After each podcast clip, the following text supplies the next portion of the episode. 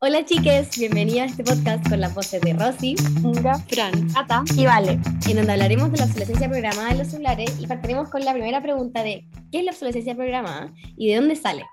Bueno, partiendo que sabían que existen muchas escuelas de diseño y de economía que todavía enseñan a crear objetos con ciclos de vida cortos. Bueno, señores y señoras, esto es la obsolescencia programada que es una estrategia de diseño que fue implementada alrededor de los años 20, que busca incentivar el consumo, disminuyendo el ciclo de reemplazo de los productos adquiridos y así aumentar las ventas. Sí, pues, y tal como existe esta forma de estimular la economía, existen otras que son similares y que apuntan a lo mismo. E- Efectivamente, por ejemplo, está la obsolescencia percibida, la obsolescencia sistémica, la de el bloqueo de software, entre muchas otras. Y ahora ustedes como que en verdad se preguntarán como de dónde es que nacen todas estas cosas, dónde es que existen esta obsolescencia y cómo, por decirlo así, eh, lo podemos ver, por ejemplo, en la tecnología. Este tema está muy presente. En primer lugar, se puede ver desde la obsolescencia percibida, que es cuando un objeto perfectamente útil lo hacen ver como si estuviera fuera de moda, como el nuevo iPhone 13 Pro, Pro, Super, Mega Pro, versus el iPhone 7. Pero para mí lo más notorio es cuando Apple saca nuevos software, logrando anular los modelos anteriores. De hecho, me compré un celular la semana pasada porque el mío ya no daba para más y me llevé la sorpresa en que en todos lados me recomendaban comprar un modelo sobre el iPhone X, que es súper caro. Pero me contaron que porque como eran de años anteriores, probablemente fallarían el año que viene. Que hasta ahora los celulares Apple no duran más de tres años en buen estado desde que se lanzaron. No tuve otra opción que comprarme uno todo top y perdí todos mis ahorros. No, además del gasto económico que conlleva, encuentro muy potente toda la basura electrónica que genera. Es un montón. Mm. Sí, es verdad. Y aparte que literal con 200 lucas uno ya no hace nada. Y por ejemplo el caso de Apple, eh, de las cinco de este grupo, ¿quiénes tienen? Por Yo, ejemplo, yo yo igual tengo. tengo. un iPhone. Ya no. Y también es terrible que literalmente están programados para fallar pasado un tiempo determinado. O incluso la mayoría de las empresas calculan el tiempo de uso mucho antes de lanzarlo al mercado. Pero ¿podríamos llegar a alguna especie de equilibrio entre la obsolescencia y el cuidado del medio ambiente o simplemente no son compatibles?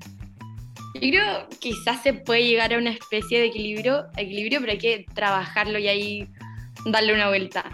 Y también personalmente siento que lo que estamos hablando es un tema que todos saben, afecta a todos, pero como que nadie hace nada.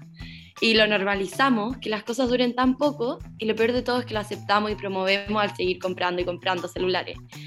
Y como estamos trabajando con este tema, pregunté por mi Instagram hace poco a mis amigos, los cuales la mayoría tienen eh, más o menos 25 años, ¿Cuántos celulares han tenido a lo largo de su vida? Las respuestas más repetidas fueron entre 5 y 10 celulares, que en verdad No, es muchísimo y muy grave.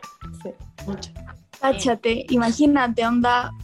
Gracias a eso yo leí que en el programa del medio ambiente de las Naciones Unidas, eh, al año se generan una media de 50 millones de toneladas de basura tecnológica en todo el mundo. Brigio. Y esa cifra podría llegar a 120 millones de toneladas en el 2050 si mantenemos como los hábitos actuales de consumo que tú dijiste antes. Yo lo encuentro heavy. Mm, más Onda, piensan en todos sus artefactos en que han tenido en su vida. ¿Dónde terminan? Mm. Al final terminan en el vertedero junto al resto de las cosas que no se reciclan o están ligadas a un sistema de sobreconsumo u obsolescencia, que, como la ropa y otras cosas.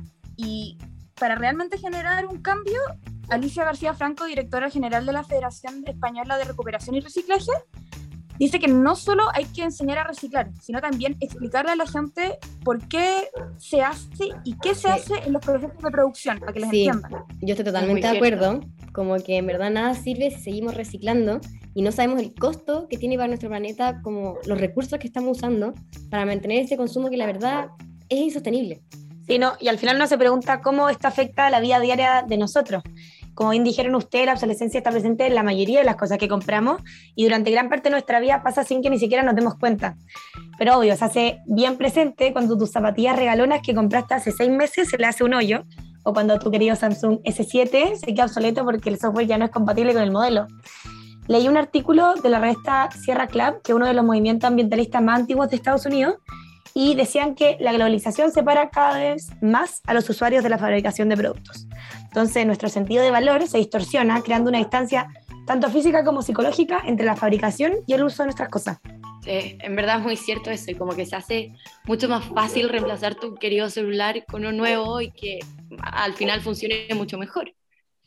Bueno, llegamos al final. Esperamos que hayan disfrutado este podcast, que se hayan sentido identificados y hayan aprendido un poco más de la obsolescencia programada. Nos vemos pronto. 早，早。